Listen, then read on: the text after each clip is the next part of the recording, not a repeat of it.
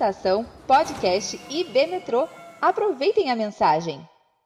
Que privilégio para nós servirmos ao Senhor. Que alegria. Essas duas canções, as duas, eis-me aqui, uma da Ana Paula e uma do Azar, as duas têm uma expressão muito interessante. A da Ana, essa música eu estava até falando para aqui mais cedo, essa música da Ana me marcou muito,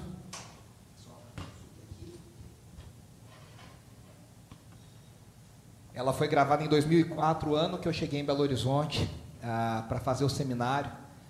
Todo mundo falando que eu era um menino maluco porque estava largando a faculdade ah, de jornalismo, saí do primeiro para o segundo ano para ir para um seminário, estudar louvor e adoração, e as pessoas falavam: Que diploma você vai ter depois com isso? Você trabalha com o que? Você faz o que? Eu falei: Não tenho a menor ideia. Essa canção foi gravada em julho de 2004, lá em Salvador, na Bahia, num CD chamado Esperança. E eu me lembro que a gente ouvia essa canção, porque ela foi ensaiada, encantada na igreja muitas vezes.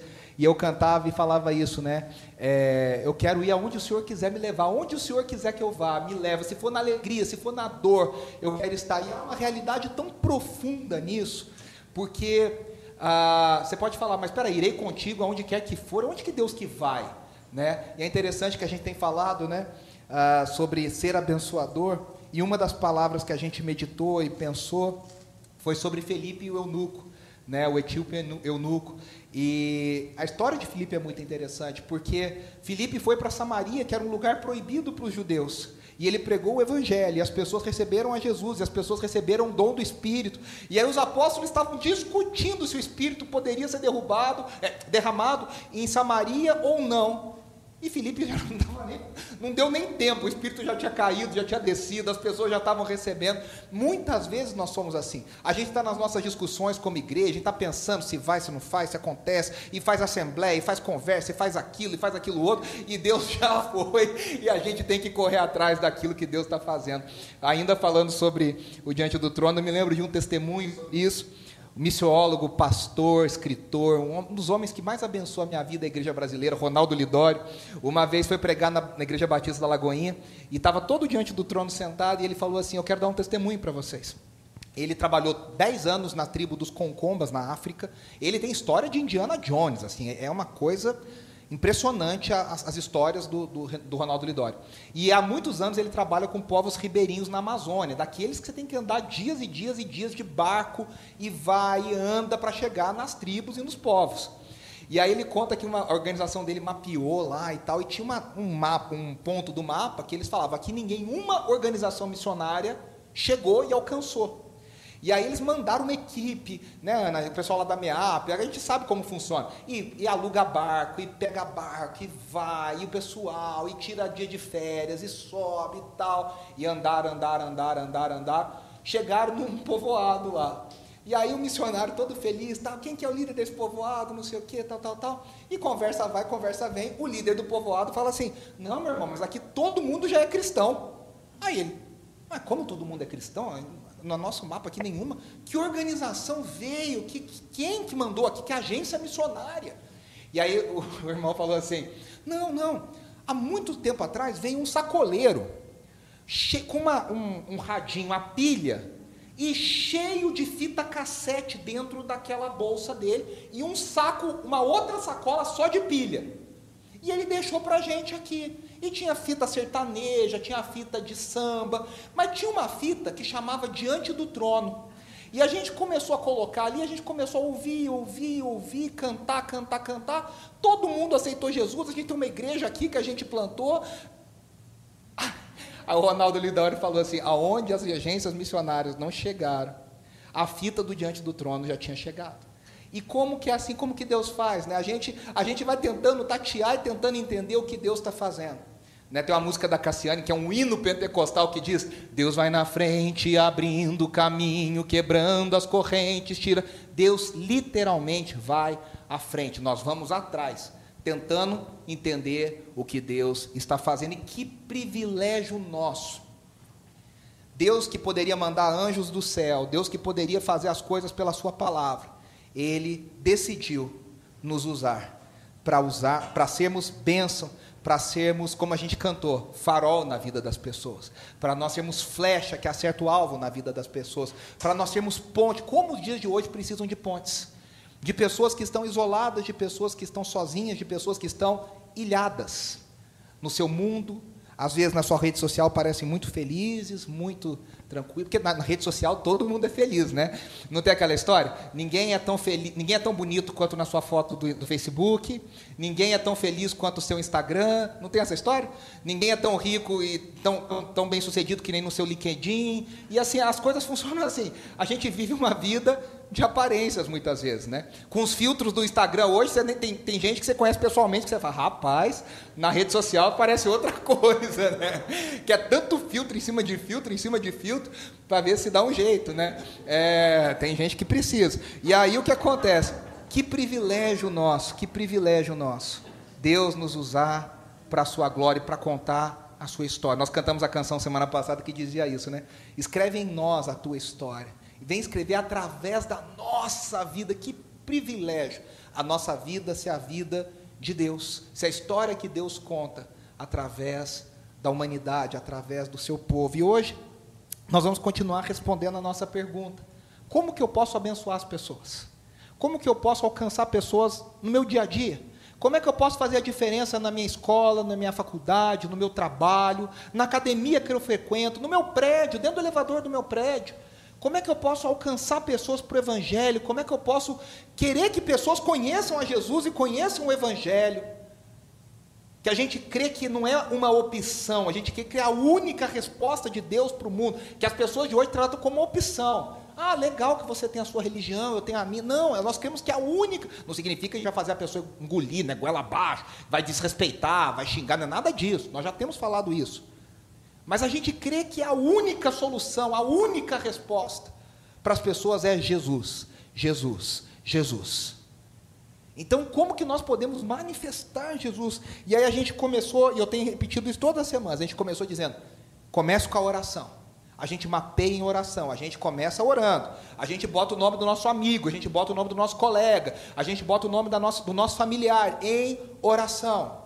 Às vezes por anos, dona Angélica está aqui, a gente falou né, que ela celebrou 100 anos, e a gente já contou para vocês, marcou muito a nossa vida, viu, dona Angélica? Lá no seu aniversário, ah, tantos familiares né, falando: olha, o que, o, a, minha, a minha confiança é saber que a vovó, a mamãe, sei lá quem, né?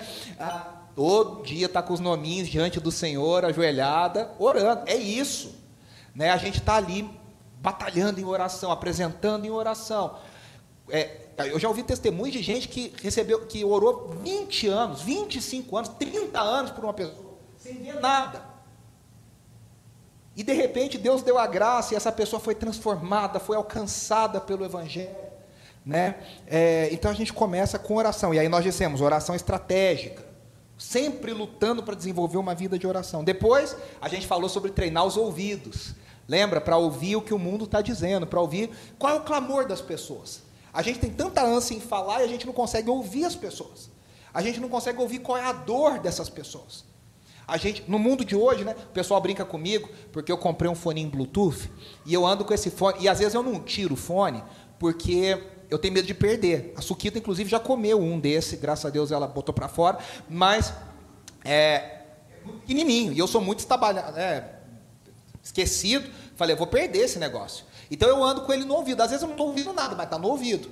Mas a gente já é até treinado, né? A gente entra hoje no, no, no metrô, no ônibus, no elevador, a gente está com fone no ouvido. Aí você fala bom dia, a pessoa não responde porque ela nem te ouviu, porque ela está ouvindo a música dela, o podcast dela, o YouTube dela, as coisas dela. A gente vive numa bolha.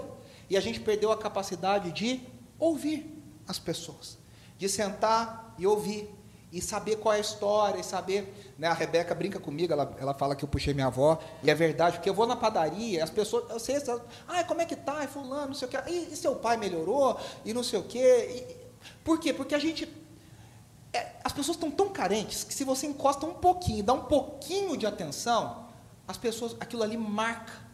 Marca extremamente, marca sim. A Stephanie ouve isso todas as semanas, né? Pessoas enlutadas de várias. Essa semana eu vi o testemunho lá da menina que é irmã, né?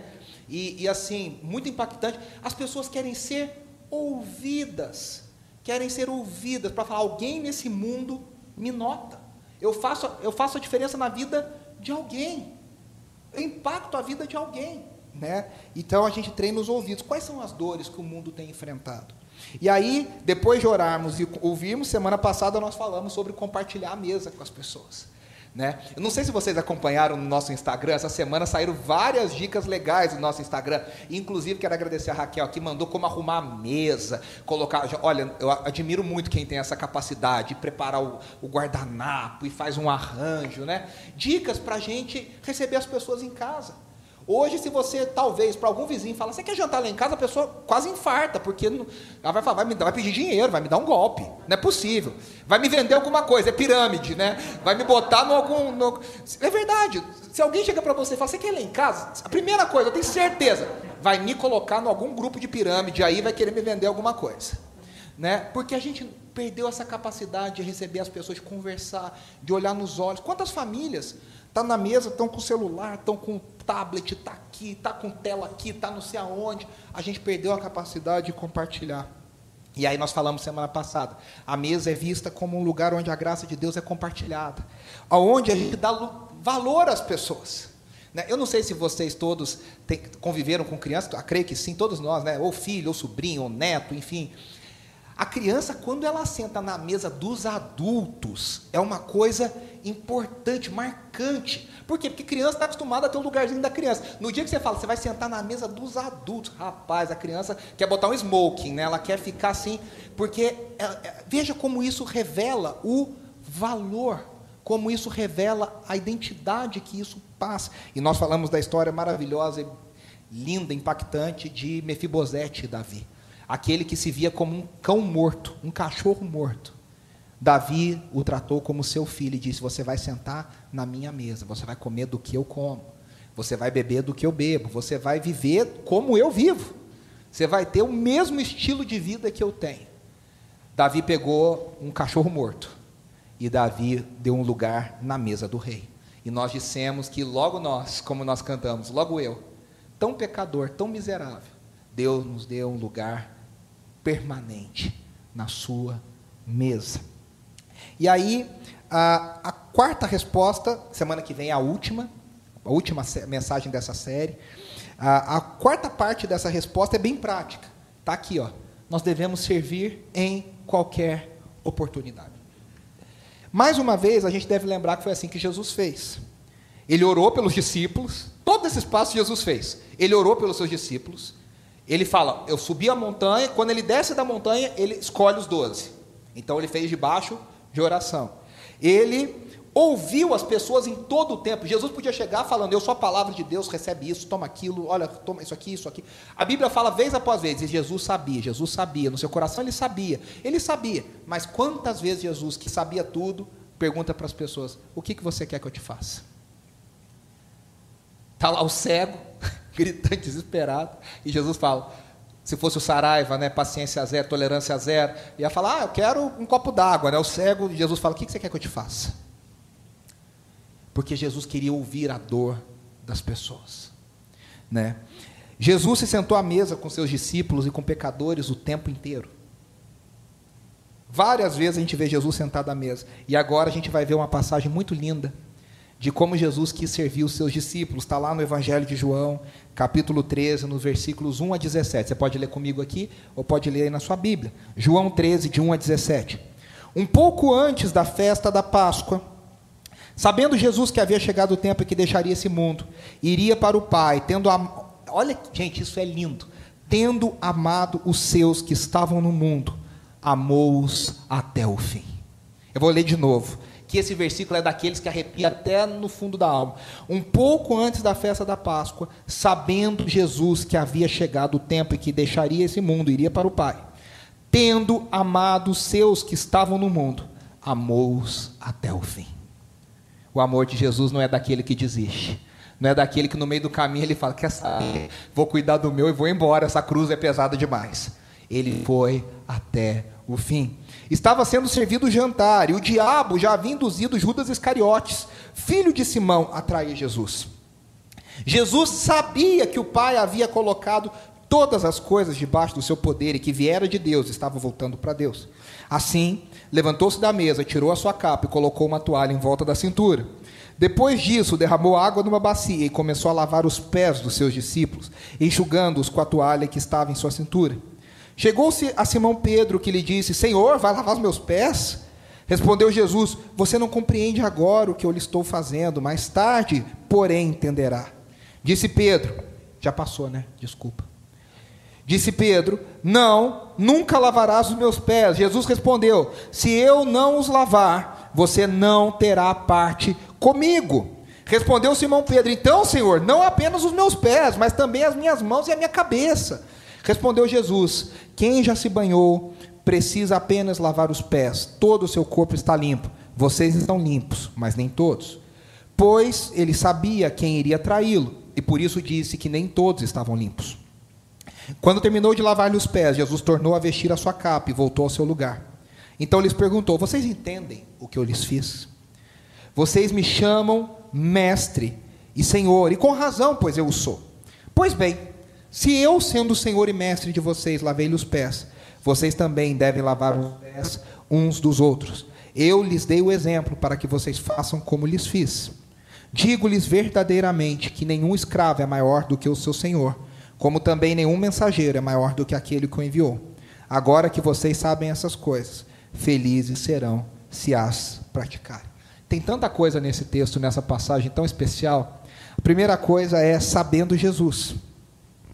O texto fala duas vezes que Jesus sabia quem ele era, de onde ele veio, para onde ele estava indo. O que, que estava reservado para Jesus? A cruz, mas depois da cruz, a sua ressurreição e uma glória como ninguém recebeu na história, Jesus sabendo que veio de Deus e ia voltar para Deus, aí eu acho que se fosse eu e você, a gente falaria, a gente imaginaria assim, né? Jesus sabia quem ele era, de onde ele tinha vindo, para onde ele ia. Então ele subiu na mesa e gritou: "Se ajoelhem se prostrem diante de mim". Essa era a sequência natural dessa história. Ele sendo Deus, devia ser adorado como Deus. Só que a história é que Jesus sabia quem ele era, e isso serviu como base para o seu serviço, não para ele ser servido. Talvez a gente fizesse o caminho inverso. A plena certeza da identidade de Jesus como Messias, Filho de Deus, Salvador, o levou não a buscar glória para si, mas o levou a cumprir a sua missão até o final. Veja, João está dizendo, porque Jesus sabia quem ele era, ele pôde cumprir a sua missão até o final. E cumprir a missão significa amar até o fim. E amar até o fim, Jesus estabeleceu, não é um amor em palavras, é um amor prático que se manifesta no serviço. A minha mãe tinha uma frase que ela falava assim: "Não quero só não quero só que fale que me ama, né? Tem que mostrar na prática". Minha mãe falava isso direto pra gente. Falar que ama é fácil, tem que mostrar na prática. Porque amor que fica na palavra é muito bonito, mas não serve para nada. O amor que vale é o amor que se manifesta em ações, em, em palavras e ações, em gestos. E Jesus mostrou o seu amor até o fim quando ele serviu os seus discípulos até o fim. Várias e várias. Primeiro a gente tem que prestar atenção em algumas coisas, né? Várias vezes a Bíblia diz, os evangelhos contam que Jesus diz: Não chegou a minha hora. E porque não tinha chegado a hora de Jesus, não chegou a hora, várias vezes. Os fariseus queriam matá-lo, mas não tinha chegado a sua hora. Ele fala para a mãe dele lá: Mulher, ainda não é chegada a minha hora. Mas agora o evangelho muda. O evangelista João diz: Agora chegou a hora. A hora está chegando. Jesus sabia. E tendo amado os seus, ele vai amá-los até o final. O nosso amor e o nosso serviço ao próximo devem estar baseados não na circunstância, não porque você ficou grato, não porque a pessoa é bonitinha, não porque ela é cheirosa, não porque ela está usando a cor da roupa que você gosta. Não deve depender de posições e hierarquias, porque a gente é muito, né, cá entre nós, espertinho. Quando a gente sabe que isso vai trazer algum benefício, a gente é todo, né, cheio de carinhos e afetos com a pessoa. Não, senta aqui, por favor, porque você sabe que aquela pessoa é importante mas a gente tem que servir simplesmente pelo fato de que nós somos filhos de Deus e aquela pessoa é uma criatura de Deus ou uma filha de Deus, se já foi salva e alcançada pela graça do Senhor. O serviço não está baseado em quem a pessoa é. O serviço cristão está baseado em quem nós somos. Em quem nós somos. Guarde isso.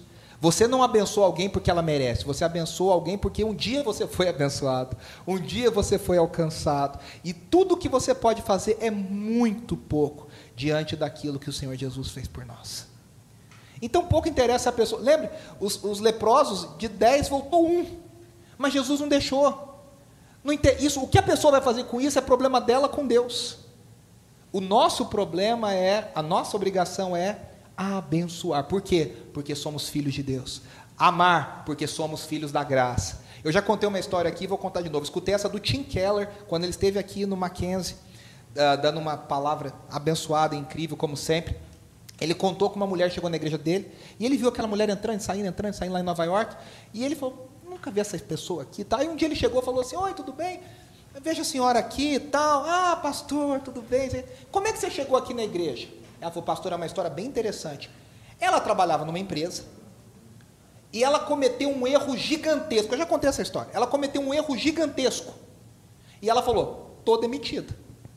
E aí o chefe dela foi chamado para uma reunião da diretoria. E ela falou, ele vai entregar minha cabeça na bandeja, ele vai sair daquela reunião e pronto. E ele saiu da reunião, ela já estava até se preparando para ir embora.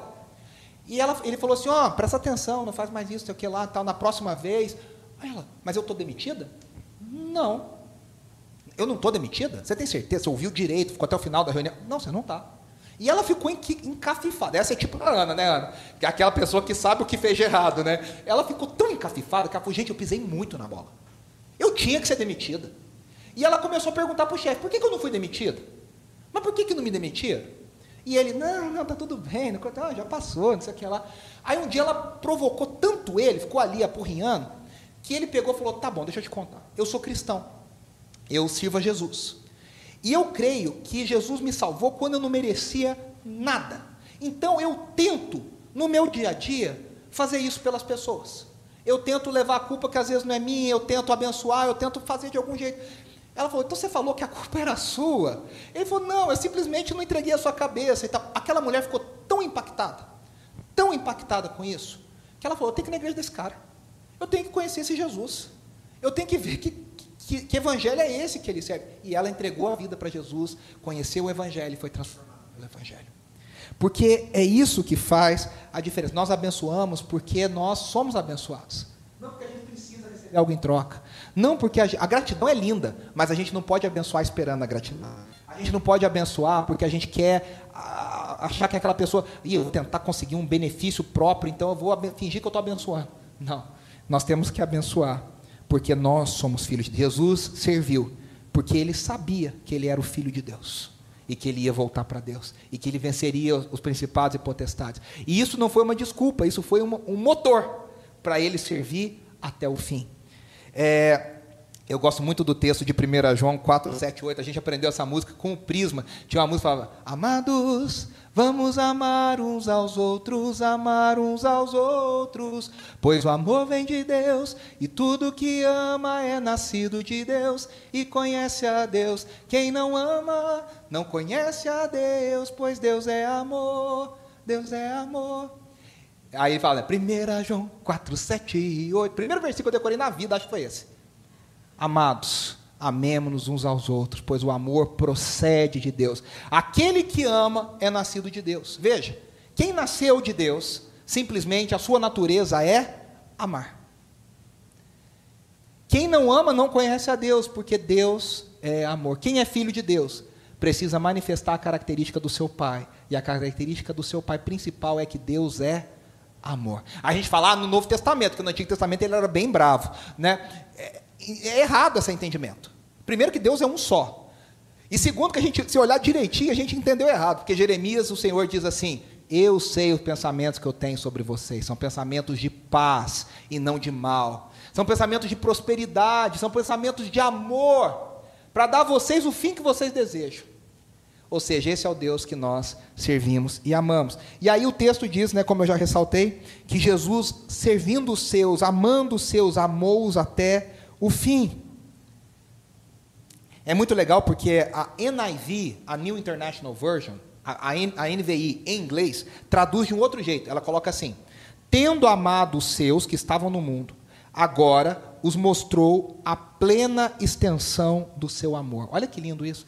Jesus amou até o fim. Jesus mostrou até onde vai o seu amor. Lembra daquela canção do Criança Diante do Trono? Grande, tão grande, alto, tão alto, fundo, profundo. E aí a criança pensa, né? É maior que o mundo. É grande, né? É enorme. Esse é o amor do nosso Deus. Ele mostrou a sua plena extensão do seu amor, porque ele o amou até o fim. Jesus, e a pergunta é: como é que Jesus demonstrou a plena extensão do seu amor? Servindo até o fim. O amor dele é tão forte. O seu amor é tão. Tem uma música do, do, do que diz: O seu amor é tão forte, mais do que o inferno do que a morte. Esse amor é tão forte, como diz o próprio texto de Jeremias, é um amor eterno. Eu vou te atrair com benignidade, com bondade. É um amor tão poderoso que Cristo foi capaz de nos amar até o fim. Porque o fim dele não era uma cama, não era um hotel. O fim dele era uma cruz. E ele não desistiu, ele nos amou até o fim. Por isso que a cruz é a maior demonstração do amor de Deus. Você duvida que Deus ama? Olhe para a cruz. A cruz é o ápice do amor de Deus. É Deus dizendo na cara da humanidade: Olha o tanto que eu amo vocês.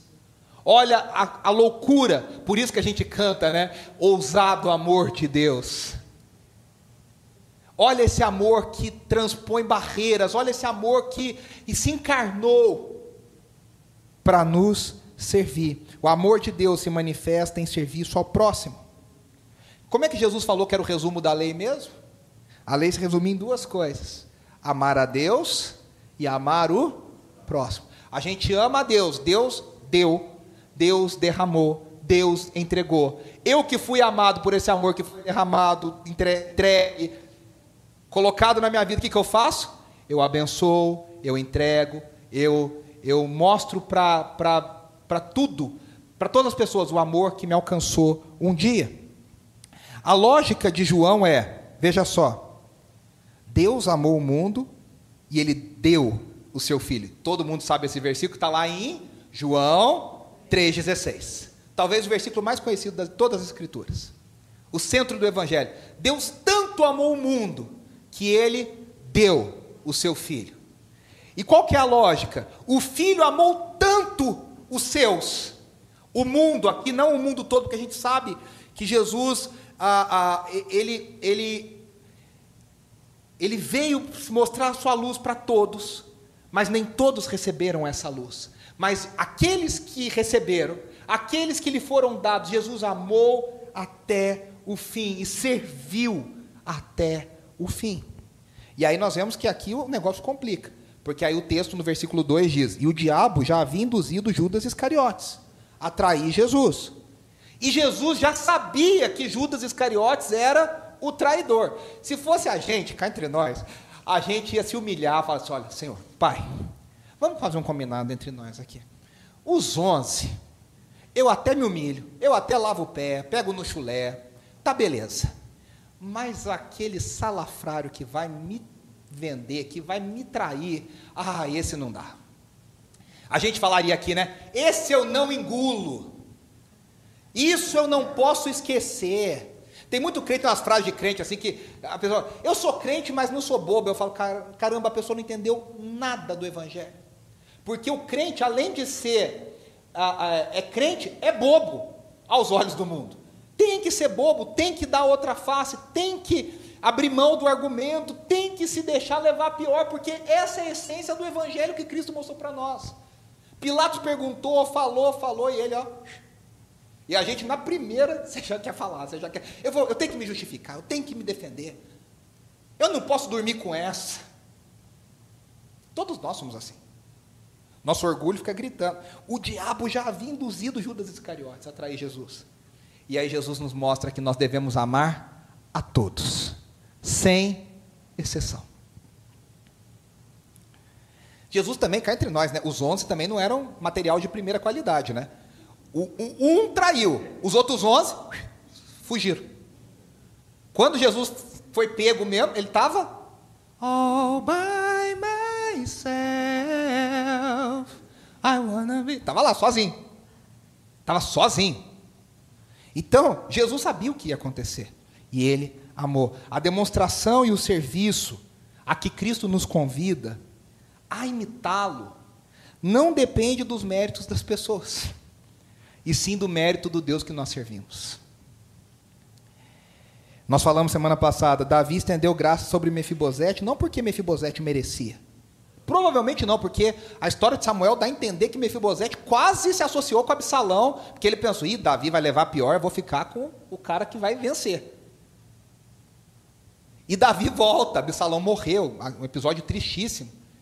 E Mefibosete fala: Senhor, eu estava tempo inteiro aqui, eu nem consigo andar porque eu sou paralítico dos dois pés aqui, ó, eu não consigo.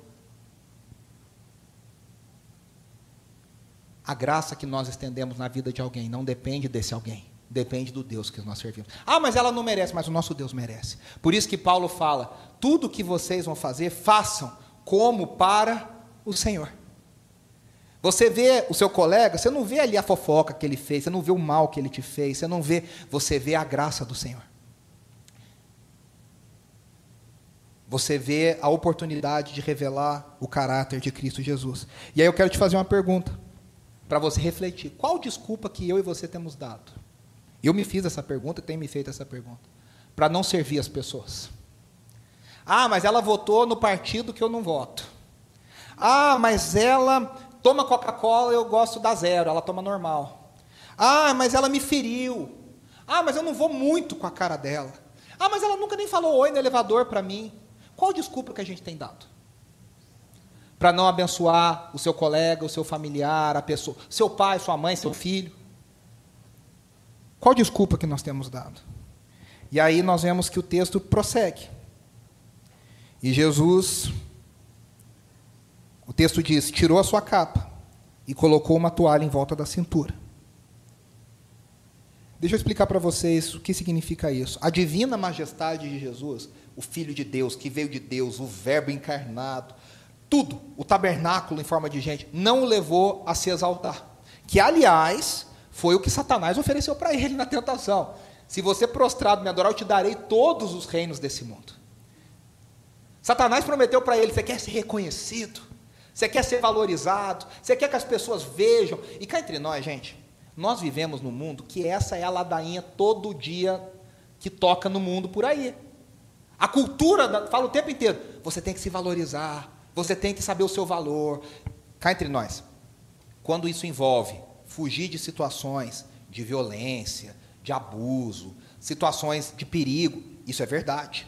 Isso é verdade. Né? Aí você precisa procurar ajuda, denunciar, se defender. Isso é uma questão. Agora eu estou falando nas questões cotidianas, eu creio que está todo mundo entendendo. O mundo fica assim, não, você tem que se valorizar, você tem que se amar. Você tem que ser você, você tem que descobrir quem você é. Veja as séries, os, as propagandas, as músicas. Essa é a grande mensagem do mundo. Descubra quem você é, escute o seu coração. A gente assiste um, um reality show, que é um reality show de relacionamento, né, Andressa? E, e, os casais ali decidem se vão casar, se não vão casar. Eu acho que alguns de vocês já viram esse reality também. E, e aí tá lá, não sei o quê. E aí o, o, papo é muito maluco, porque chega na hora do vamos ver, é assim, não, porque eu tenho que ser fiel ao meu coração, e eu tenho que olhar para mim, e eu tenho que pensar assim, não sei o que lá. Ou seja, você se coloca sempre em primeiro lugar. Só que esse não é o evangelho. A beleza do. Por isso que casamento não é isso. O casamento que você vai entrar no casamento para se colocar em primeiro lugar é um casamento fadado ao fracasso. Porque se tiver um cônjuge puxando para um lado, o outro puxando para o outro lado, não vai dar certo. Você coloca o outro no lugar. Em primeiro lugar. E aí, por isso que o casamento é um mistério comparado ao amor de Cristo pela sua igreja. Então, deixa eu dizer uma coisa para vocês: isso não é algo natural para nós. O natural para a gente, nós somos ensinados todos os dias a nos colocarmos em primeiro lugar, as suas escolhas, o seu valor, a sua identidade, a, tudo é seu. E aí, Jesus aponta o caminho contrário. Ele que tinha tudo, decidiu servir. Jesus poderia se gloriar de quem ele era, mas ele escolheu o caminho da cruz. Filipenses, no texto famosíssimo de Filipenses 2, do 3 a 8, diz: o apóstolo Paulo diz: Nada façam por ambição egoísta ou por vaidade. Vou ler de novo: Nada façam por ambição egoísta ou por vaidade. Você já pensou se cada ação minha e sua a gente colocasse assim? Você já viram aqueles organogramas que o pessoal brinca no, no Instagram assim, para você tomar decisões, né? Aí você está lá, decisão, é vaidade, é egoísta. Aí você fala, puxa, será que eu faço? Não, não faço. Se cada decisão nossa, ah, mas eu vou mandar essa mensagem aqui, ele vai ver. É ambição egoísta? É vaidade? O apóstolo Paulo fala: não faça. Mas humildemente, aqui é um desafio enorme. Considerem os outros superiores a si mesmos. Você olhar para a pessoa e falar: eu vou considerar que ela é melhor do que eu, que ela é maior do que eu, que ela merece mais do que eu. Tem um episódio de Friends que é muito engraçado, que a Rachel, a Mônica e o Chandler acabaram de casar, eles estão saindo em lua de mel, e aí eles tem um casal que está bem na frente deles, também em lua de mel, mas assim, na fila da frente. E aí o casal chega e fala, ah, a gente está em lua de mel. Aí a mulher, ah, então eu vou te dar um upgrade para primeira classe no, no aeroporto vou te colocar na primeira classe, não sei o quê. Aí a Mônica entra lá depois, ah, a gente também tem lua de mel. Ela fala, ah, acabei de dar a última cortesia para esse casal. Aí vai para a sala, aí tudo que, no hotel, o upgrade foi para o outro casal. E ela, e ela vai ficando nervosa, ela fala, eu também estou casando, eu também estou em lua de mel. Tem gente que na nossa vida parece assim, né? É, é, é, que tem gente que sempre ganha na nossa frente. E o apóstolo Paulo está dizendo: se você quer viver o evangelho, você tem que considerar que essa pessoa merece mais do que você. Que loucura, né? Que loucura. Que desafio. É lindo aqui dentro. No dia a dia, na prática, a coisa pega. A coisa pega. Aí o apóstolo Paulo continua: cada um cuide, não somente dos seus interesses, mas também dos interesses do outro. Não significa que você vai cuidar da vida do outro. Deus deu a vida para nós, para cada um cuidar da sua. Guarde essa sabedoria. Mas está dizendo, você vai cuidar no sentido de ajudar, de abençoar. Você não vai olhar só para você. Você não vai olhar para o seu próprio umbigo, você vai olhar para o outro. Você vai falar, como é que eu posso abençoar aquela pessoa? Como é que eu posso? Será que. Não é tão gostoso? A gente já teve essa experiência. Quando você está lá, de repente você recebe uma mensagem, uma ligação de alguém falando: Eu estava pensando, eu comprei não sei o que lá e eu lembrei de você. Eu li não sei o que lá e eu, olha, eu comprei um para você também. Isso é tão gostoso, a gente se sente tão especial, a gente se sente tão amado por Deus, né? um carinho de Deus. E aí o apóstolo Paulo diz assim: aqui que o negócio pega. Seja a atitude de vocês a mesma de Cristo Jesus, que, embora sendo Deus, não considerou que o ser igual a Deus era algo a que devia apegar-se, mas esvaziou-se a si mesmo, vindo a ser servo, tornando-se semelhante aos, homens, semelhante aos homens, e sendo encontrado em forma humana, humilhou-se a si mesmo e foi obediente até a morte e morte de cruz. Essa, essa repetição do até a morte e morte de cruz é o apóstolo Paulo dizendo: ele foi obediente até o fim. E o fim foi terrível. Tem um livro famosíssimo, um clássico cristão chamado, a maioria de vocês já deve ter ouvido falar dele. Em seus passos, o que faria Jesus? Se nós nos perguntássemos todas as vezes, no seu lugar, naquela hora, naquele momento, o que faria Jesus? Como ele responderia? Como ele se colocaria? Como ele se defenderia ou não? Esse é o nosso desafio. Veja, os discípulos tinham acabado de chegar de Betânia com Jesus. Eles fizeram uma viagem de terra, andando. Os pés estavam imundos. E aí, lavar os pés era uma tarefa reservada aos servos mais, mais ah, inferiores, considerados inferiores. Os judeus, inclusive, não aceitavam que escravos judeus lavassem os pés.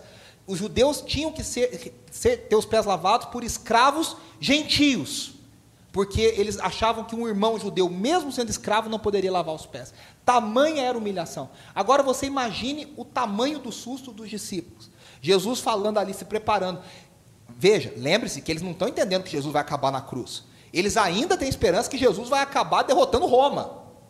E eles estão achando que Jesus vai lá subir no cavalo e derrubar, derrubar Roma e tal. E de repente, aqueles que ele acham, aquele que eles acham que é o rei e senhor, o novo imperador do mundo, de repente está de joelho com a toalha em volta da, da, da cintura, lavando os pés. Por isso que quando Jesus tira a, a capa e coloca em volta da cintura, ele está usando roupa de um empregado doméstico.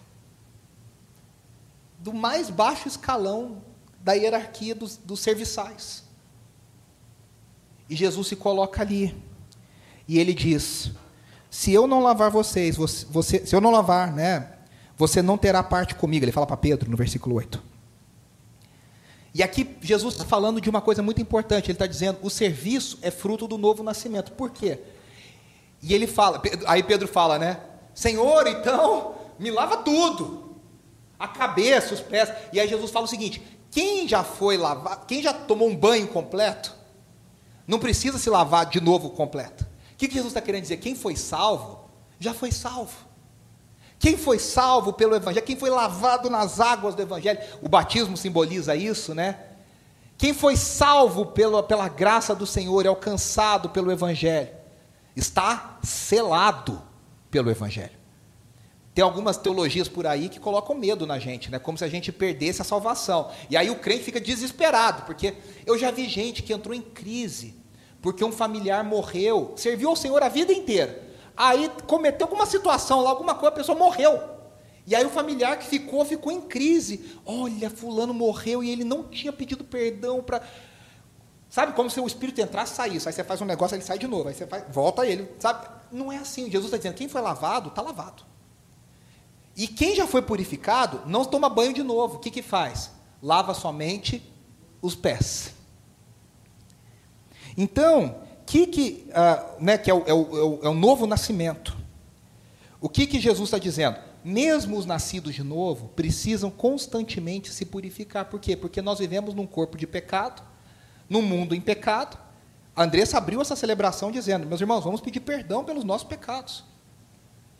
Se nós já somos lavados pelo sangue de Jesus, fala, ah, mas eu já fui alcançado pela graça. Sim, mas a gente tem que se constantemente se purificar. Mas a gente não precisa se lavar de novo. Você já viu aquela pessoa que tem um apelinho, ela vai lá na frente. Alguém quer aceitar Jesus? Aí a pessoa, mas você já aceitou tantas vezes? Ah, é só para garantir, né? É só para ter assim, a certeza. Fui lá na frente, preenchi a ficha, fiz oração, né? Para ter aquela certeza, né? Resumindo, só entende o significado do serviço cristão aqueles que já foram banhados nas águas do Espírito e constantemente se lavam. Para o mundo, isso é uma loucura. Eu vou abrir mão dos meus direitos, eu vou, eu vou colocar o outro no, meu lugar, na, eu vou dar preferencial, eu vou deixar ele. Não cola, não. E realmente, isso é uma doideira. Isso só faz sentido na lógica da cruz e na lógica do Evangelho. Daqueles que receberam, como nós cantamos semana passada, recebi um novo coração do Pai. Só daqueles que receberam um novo coração, um coração de carne, não um coração de pedra, um coração que ama a Deus acima de todas as coisas. E aí, caminhando para o final, Jesus diz assim: Vocês também devem lavar os pés uns dos outros. Jesus estabelece a ética do cristianismo. Eu fiz, legal, mas agora está na vez de vocês. Vocês devem fazer isso. Lucas 22, eu não vou ler não, mas depois você pode ler na sua casa. 24 a 27 conta que nesse momento houve uma briga. Olha que doideira, Jesus está lá lavando os pés, se humilhando. E Lucas ainda menciona uma briga nesse momento. E sabe qual era a briga? Para ver qual, qual discípulo era o maior entre eles. E aí, Jesus tem que falar, meus queridos, sabe como é que a gente mede a grandeza no reino de Deus? Quem serve mais. Jesus fala daquela viúva que entregou moedas. Ele diz: essa mulher deu mais do que todos aqui. Porque o reino de Deus não se trata de valores, o reino de Deus não se trata de números, o reino de Deus não se trata de posições homéricas e coisas absurdas, o reino de Deus se trata de coração quebrantado, serviço que é feito, e Deus sabe a, o quanto isso lhe custa, o quanto isso representa para você. Esse é, essa é a lógica do reino de Deus. Então, no mundo que a gente tem aí, né? No Brasil tem um pai apóstolo que diz que é o pai dos apóstolos. Ele ungiu o ventre da mãe dele, que foi o ventre que trouxe o apóstolo ao mundo. É, então, assim, né, você vai numas igrejas por aí, e a gente já rodou bastante, o pastor senta quase que num trono, assim, tem um negócio, assim. Tem uma coisa muito complicada no Brasil, que está espalhada por aí, eu não vou dar todos os detalhes, que se chama cultura da honra. Que é até uma ideia, ah, você tem que honrar o seu líder. Só que, a gente estava falando disso hoje de manhã, vira uma lambeção de lideranças, e ele é maravilhoso, ele é incrível. O que, que acontece? O que, que a gente vê na prática? As pessoas estão buscando posições. Aí tinha lá o G12. Aí o que, que era importante? Eu sou 12 do fulano. Eu sou 12 da fulana. Aí tem, sei lá, ah, porque eu fui na conferência apostólica, eu recebi a unção do óleo que veio não sei da onde.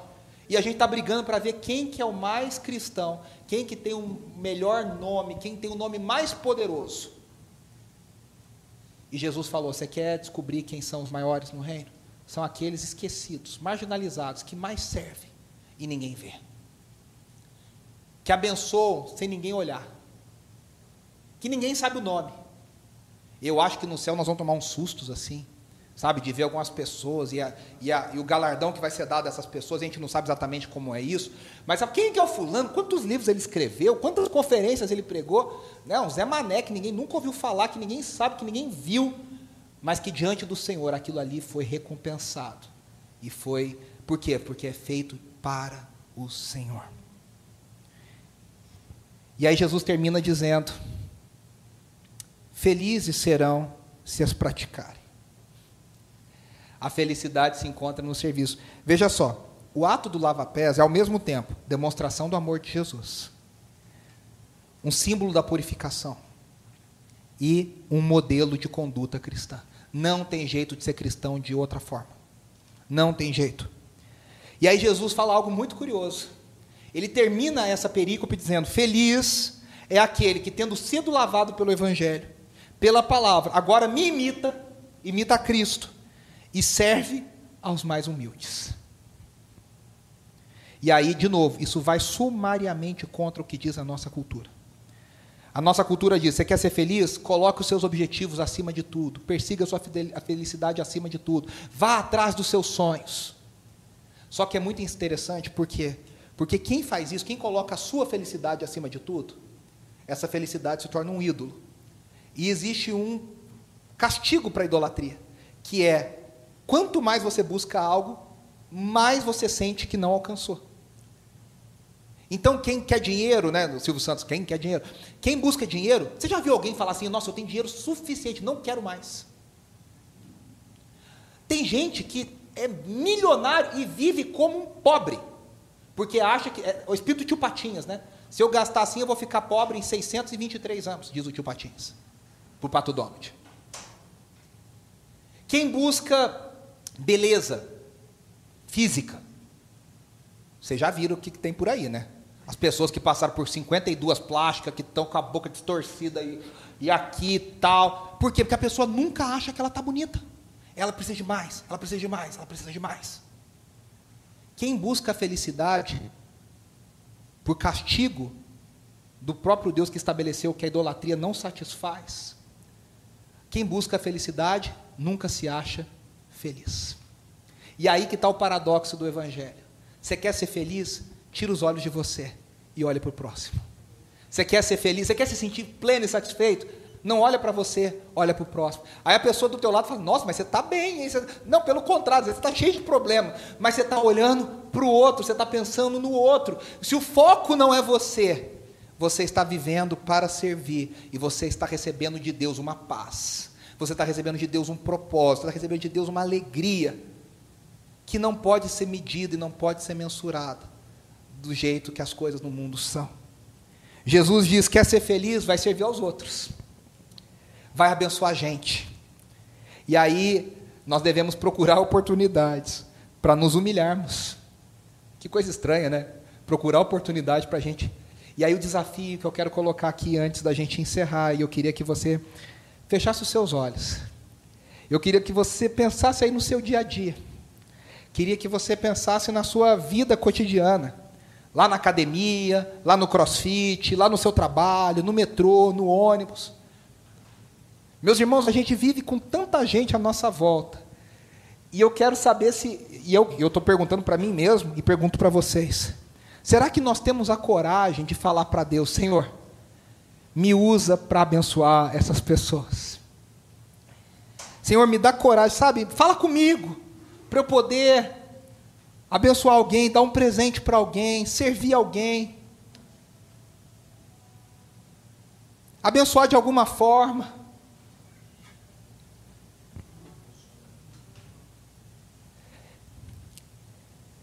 Tem uma história aqui da nossa comunidade que me impactou muito.